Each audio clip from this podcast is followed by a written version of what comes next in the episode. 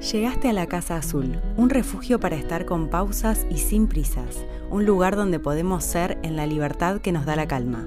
Soy Luján y este es el podcast de Tapioca Blue donde conversamos sobre sostenibilidad, comunicación y emprendimiento. Compartimos experiencias, reflexiones y perspectivas con la intención de acompañarte en la búsqueda de una vida más consciente y en armonía con la naturaleza.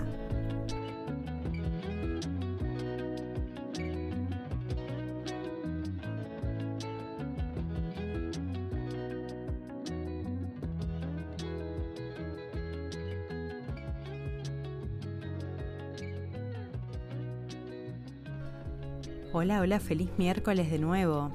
Por ahí, este debería haber sido el primer episodio sobre la serie sobre diversidad, pero le tocó ser el tercero. No importa. ¿De qué vamos a conversar? Vamos a conversar sobre eh, saber dónde estamos paradas y parados. Y para eso no tenemos que mirar nuestros pies, no tenemos que mirar a nuestro alrededor solamente. Tenemos que ver con qué contamos, qué nos nutre, qué... Eh, de qué apoyos tenemos, mis privilegios, en qué condiciones de igualdad o superioridad estoy en relación con otras personas o grupos. Así de hecho, dicho, puede no decir nada o no puede, puede no decir mucho, pero eh, para que sea un poco más sencillo, por ejemplo, ser una mujer, en mi caso, blanca, de contextura considerada normal, me ubica en un lugar de privilegio, me ubicó siempre en un lugar de privilegio en relación a otras mujeres y no pude ser consciente de ello hasta hace relativamente poco. Una serie de discriminaciones de las cuales yo nunca fui objeto que otras mujeres, por no ser blancas o por no tener una contextura física considerada normal, sí lo fueron. Sí sufrieron esas, esas discriminaciones. Eh, ustedes saben que la diversidad cultural la podemos pensar desde un montón de lugares distintos, ¿no? No solamente desde el género, pero esto es como bastante sencillo de comprender.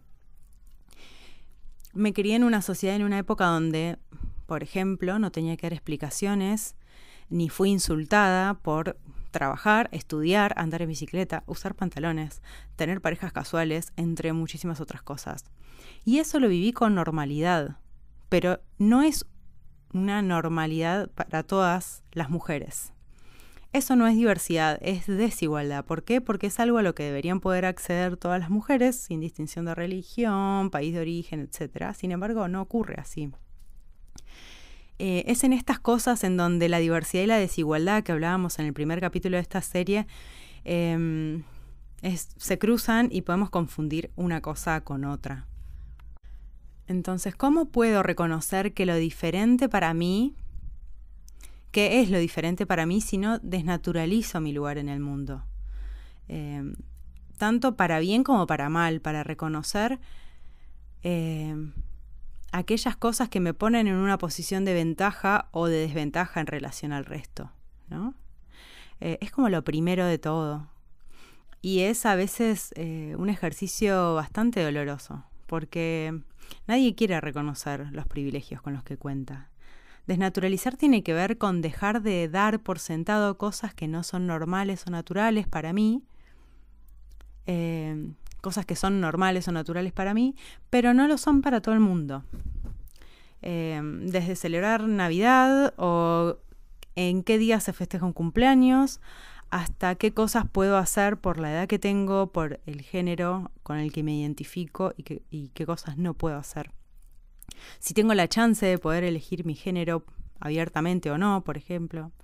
Eh, en fin, un montón de cosas. A mí nadie me impidió estudiar y trabajar, es más, era lo que se esperaba de mí por la época en la que nací, la cultura en la que nací, pero cuando quise dar ciertos pasos en mi carrera, por ejemplo, no fue tan sencillo. Que si hubiese sido varón, ni se me hubiesen presentado por los obstáculos machistas, por el lugar donde me crié, porque ya cruzaba la línea de lo que se esperaba de mí, porque eso también pasa. Bueno, esto se espera hasta acá, listo. Eran barreras simbólicas, pero con mucho, mucho poder, capaces de hacernos tomar decisiones que ni siquiera nos damos cuenta de dónde vienen, capaces de torcer el rumbo que queremos para nuestra vida. Entonces, cuando, por ejemplo, un varón me dice, que hoy en día ya no hay injusticias hacia las mujeres porque podemos trabajar igual que ellos y qué sé yo. Bueno, me está hablando desde su lugar de privilegio porque no logra ver todas las otras barreras. ¿Sí? Pero esto eh, no es una crítica hacia los varones. Es, eh, mi intención es que vean que desde mi lugar de mujer blanca, occidental, de clase media, si bien tengo algunos privilegios, también hay otros que no los tengo por el género, por ejemplo. Pero es solo un ejemplo, ¿sí? No, no se agarren de estas cosas, son solo un ejemplo. Em, y muchas veces estos, estos temas eh, son mucho más pesados. ¿sí? Este ejemplo eh, a mí no me cuesta ponérselos porque muchas de estas cosas ya las pude como superar y no me implicaron nada grave en mi vida personal, pero no quiere decir que a otras mujeres sí les haya resultado sencillo. Hubo otras personas, eh, no sé, em, en fin, eh, de otras culturas que no solamente han tenido que lidiar con eso, sino con otro tipo de discriminaciones. Entonces, em, esto me lleva a pensar también es que a veces, por ejemplo, una diferencia de género, una desigualdad que se sufre por una diferencia de géneros, eh, incluso para algunas personas ni siquiera es una de las desigualdades más importantes en su vida. ¿Por qué?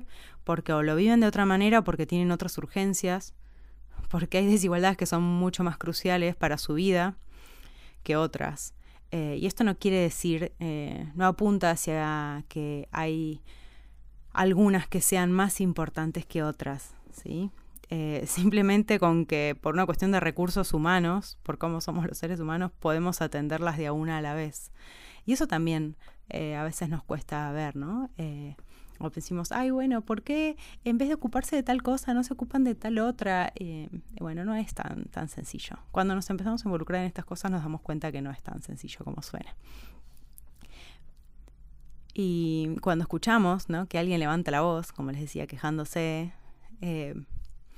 a veces ni siquiera nos ponemos a pensar desde qué lugar lo estamos diciendo.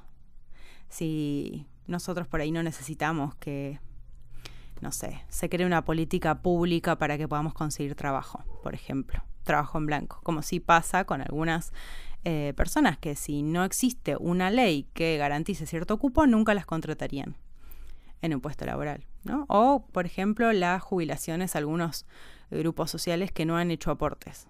Y dicen, ay, bueno, pero si nunca hicieron aportes, ¿por qué les dan beneficios? Bueno, en realidad porque han vivido en su vida desigualdades que por ahí vos, Pepito, Juanita, no viviste, no tuviste que pasar. Eh, entonces, la importancia de ver desde qué lugar decimos las cosas, ¿Dónde estamos? Desde naturalizar nuestra posición en el mundo, nuestro lugar en el mundo, eso ya es un gran paso. Estamos contribuyendo un montón. Es decir, uy, mira, eh, yo nací en esta cultura, nací en esta época, tuve acceso a tal cosa, tuve acceso a tal otra, puedo hacer esto, puedo hacer lo otro, o no puedo hacer aquello, no puedo hacer lo otro, o eh, tal cosa me va a costar más que otros porque tal, tal otra. Esto nos, nos ayuda a mirar todo con un poco más de claridad, casi tiro todo, em, y con un poco más de, de, no sé si sensatez es la palabra, pero sí eh, humildad, humildad. Eh, tanto para un lado como para el otro, ¿no? Ni caer en lugares de víctimas, ni, eh, ni de barrinches, barrinches que no tienen ningún sentido. Así que bueno, este es el último episodio de esta saga, de esta serie. Saga es otra cosa. Eh, en el que conversamos sobre diversidad, ni por casualidad esto se agota acá. Para mí son como estos tres capitulitos fueron como tres pequeñas pastillitas como de, de temas que a mí me parecen súper importantes tenerlos presentes en relación a la diversidad, ¿no? ¿Qué es lo que hablamos cuando hablamos de diversidad? Porque más en América Latina, donde tenemos un montón de culturas nativas, precolombinas, súper invisibilizadas, eh, a veces nos resulta fácil decir un montón de cosas, pero en el día a día ni siquiera registramos lo que pasa en nuestro entorno. Eh, entonces, me parecía como súper importante poder hacer como, bueno, este pequeño listado de cuál es la diferencia entre diversidad y desigualdad, que el conflicto siempre está presente, dependerá de nosotros cómo se desarrolle ese conflicto, y eh, nuestro lugar, nuestro lugar en el mundo. Desde ese, si yo tengo más o menos claro dónde, de dónde estoy hablando, de dónde estoy pensando, de dónde estoy sintiendo, y puede ser que pueda hacer algo un poco más genuino por el resto también. Y bueno, por supuesto terminamos la serie con una entrevista que la van a tener la semana que viene, espero que les guste tanto como a mí. Eh, va a estar una amiga mía, emprendedora de diseño sostenible, que trabajó todos estos temas en sus emprendimientos.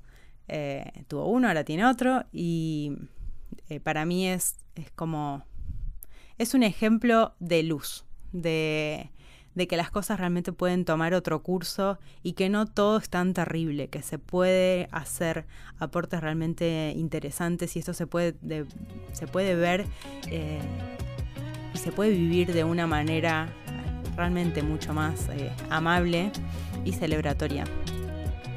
Así que les mando un beso grande, gracias de vuelta por escuchar y nos vemos la semana que viene con una entrevista.